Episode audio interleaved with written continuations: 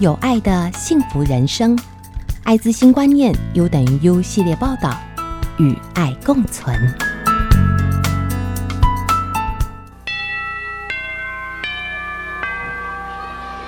一九九四年，十岁的陈小弟因为车祸输血感染了艾滋，当时全班二十二位同学由家长办理全数退学，形成了全班一位老师教一位学生的特殊景观。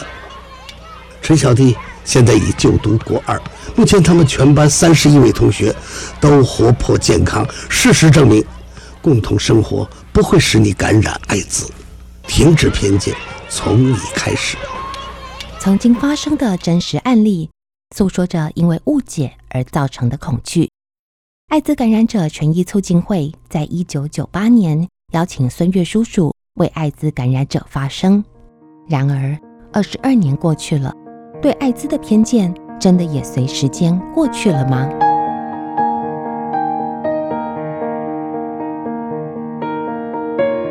听到艾滋，你会想到什么？对死亡的恐惧，以及对于传染途径的模糊想象，让艾滋感染者除了身体的病痛，还要被迫贴上社会给予的负面标签。为了了解社会大众对艾滋的观感，台湾艾滋病学会和台湾艾滋病护理学会共同进行了二零二零年艾滋认知大调查，访问了五百位男性和五百位女性。台湾艾滋病护理学会理事长庄平分析调查结果，以十分为最高分来看，台湾人对艾滋的正面态度只有三点九分。另外，在一千位受访者中，高达八成的人都自认为了解艾滋病毒，但却有七成的人不知道艾滋可以透过药物来预防。而对于艾滋仍保持负面印象的受访者超过五成以上。在问到民众说，当你听到了 HIV 或艾滋病的时候，你第一个想到的是什么事情？所以有四十六趴的还是会觉得说是二十一世纪的黑死病，然后有五点二趴的人会认为它是一个肮脏的性病。好，那另外我们在态度上面去看的话呢，呃，四十五趴的民众没有办法完全认同说感染者在生活的各个面向都应该被平等友善的对待。这些来自社会的抗拒排斥。到底从何而来？很多人的点是它是会传染的，但是每个人的所认识的会传染又不太一样。其实像口水不会传染艾滋，是一直以来口水都不会传染艾滋，可是很多人一直到现在都不知道，所以他就会一直在那边担忧说：我不小心拿到他的饮料来喝了一口，这样子，那不是很危险吗？就是一直到现在都会有这样子的东西在。其实就是我我们讲的很直白，就是血液、精液、阴道分泌物这三种，其他都不会。不管是眼泪、口水、尿液、汗水都不会。以社工背景投入艾滋人权活动，艾滋全促会秘书长林怡慧，二十年来为了感染者努力奔走，一方面争取法律和社会上生存的权利，另一方面也积极从事卫教宣导及人权倡议。然而，对于传染途径的误解，是社会接纳艾滋感染者的第一道挑战。作为艾滋防治主管机关，机关署慢性传染病组黄艳芳组长讲起艾滋，其实就和 B 型肝炎没什么不同。如果我们 B 型肝炎、C 型肝炎，我们去跟人家发生性行为的时候，其实那个肝炎也会传染，也会透过性行为传染。其实肝炎跟 HIV 的传染途径是一模一样的。所以，如果从我们这种专业角度来看，其实艾滋病的感染跟其他的一些疾病感染，只要是透过血液或体液呀，都一样，就是一种病而已，没有什么特别。其实避开那个传染途径，基本上也还好。对，没错。我们跟艾滋的人相处，其实这样讲话，或者是拥抱，或者是吃饭，这个都不会传染。它不像肺结核，它是空气传染。我们可能这样近的讲话，又密闭空间，这个可能传染性就比较有。可是它其实是很特定的，所以其实不用害怕感染者。嘿，其实这样比起来，肺结核还比较恐怖。也是，对，没错。除了对传染途径的错误想象，更多人担心的是艾滋所带来的死亡阴影。但大家不知道的是，随着医学进步和药物开发，艾滋病早已从必死无疑的世纪绝症，转变成了可以透过药物控制的慢性传染病。因为这个病太新了，然后刚开始呢，他一进来的时候，呃，因为有点不治之症，就像现在大家看到新冠会有点害怕一样，嗯，就是他还没有很好的治疗方法。基于人类会恐惧死亡，所以就一定的歧视在，嗯然后对于传染途径的不清楚，嗯就会害怕。我觉得那个是因为不懂对疾病的知识不够的时候，就会有不必要的恐惧啦。可是其实现在这个疾病已经像慢性病，不会死亡了。那不会死亡，剩下的问题就是开始想要追求是生活品质。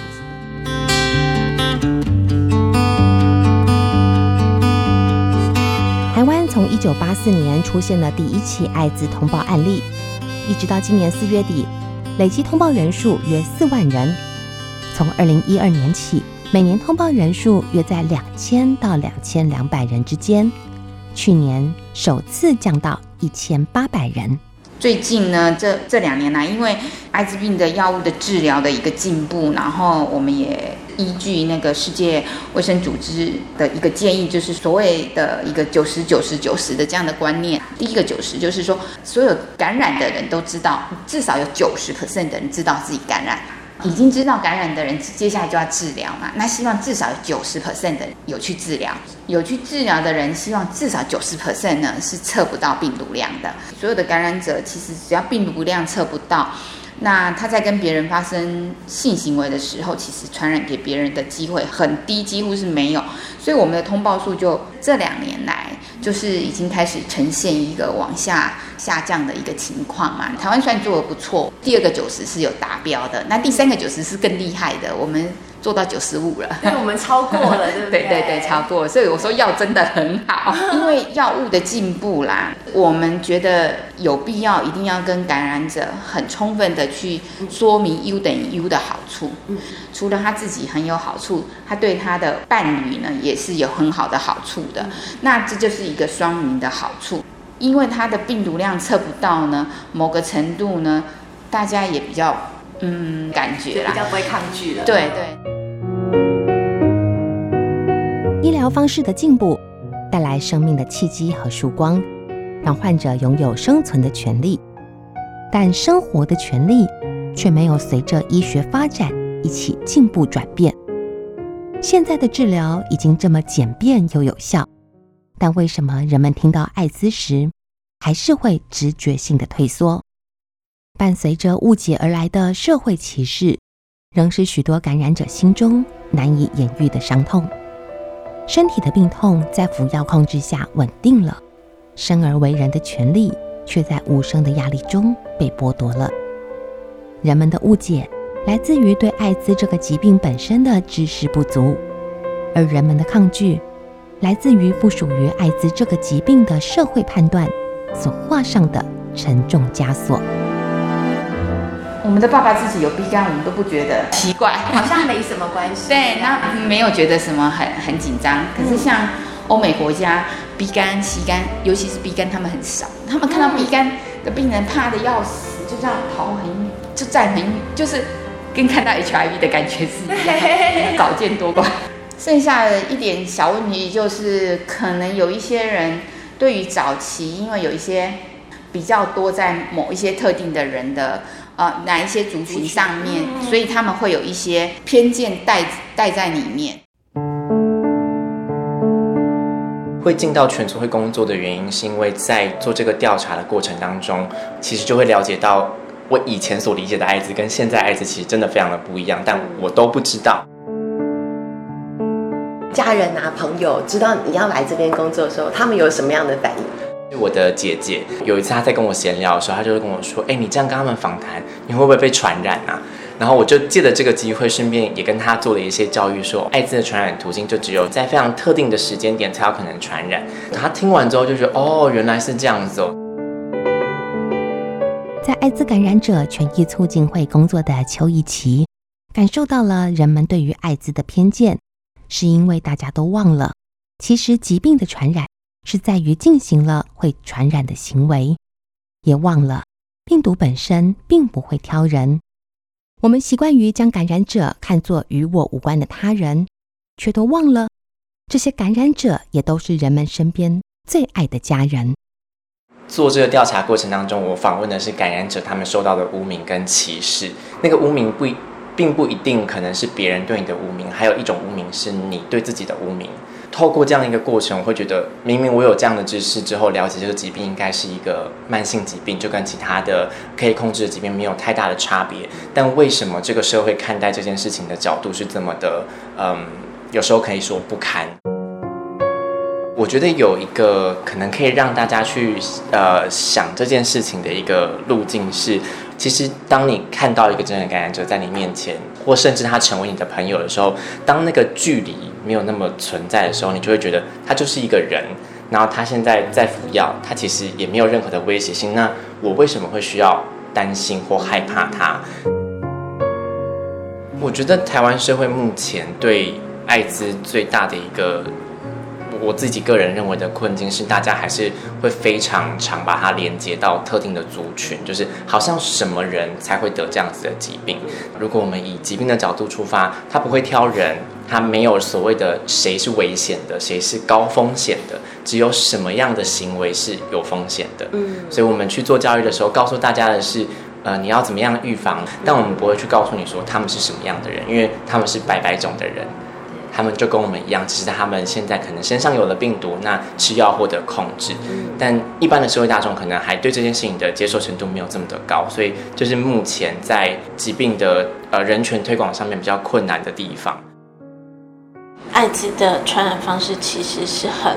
特定的，可是呢，呃，如果你不知道这件事情，那你就会很理所当然的担心这件事情。那我们就告诉大家说，呃，其实被传染的顾虑应该是没有的。那在没有的状况之下，为什么大家还是会对于艾滋这件事情会顿一下，会有一点犹豫？是因为其实说真的，早期的一些教育啊，就是让大家觉得有艾滋的人应该是做了一些坏事，应该是。是做了一些不正常的事，或者他本身就是个不正常的人，那样子的印象会让人对于这个疾病产生肮脏不洁的一个意象。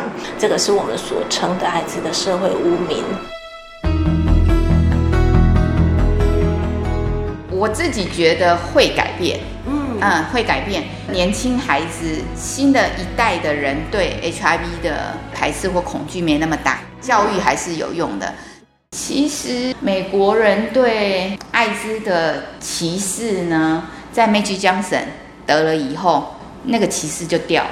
哦，原来我们的偶像也会，偶像得了也是这样，而且他也活得好好的，一样对社会很有贡献。那其实这个没有什么。对艾滋的负面观感。是医学认知不足和社会污名标签交互影响所带来的一种集体霸凌和漠视现象。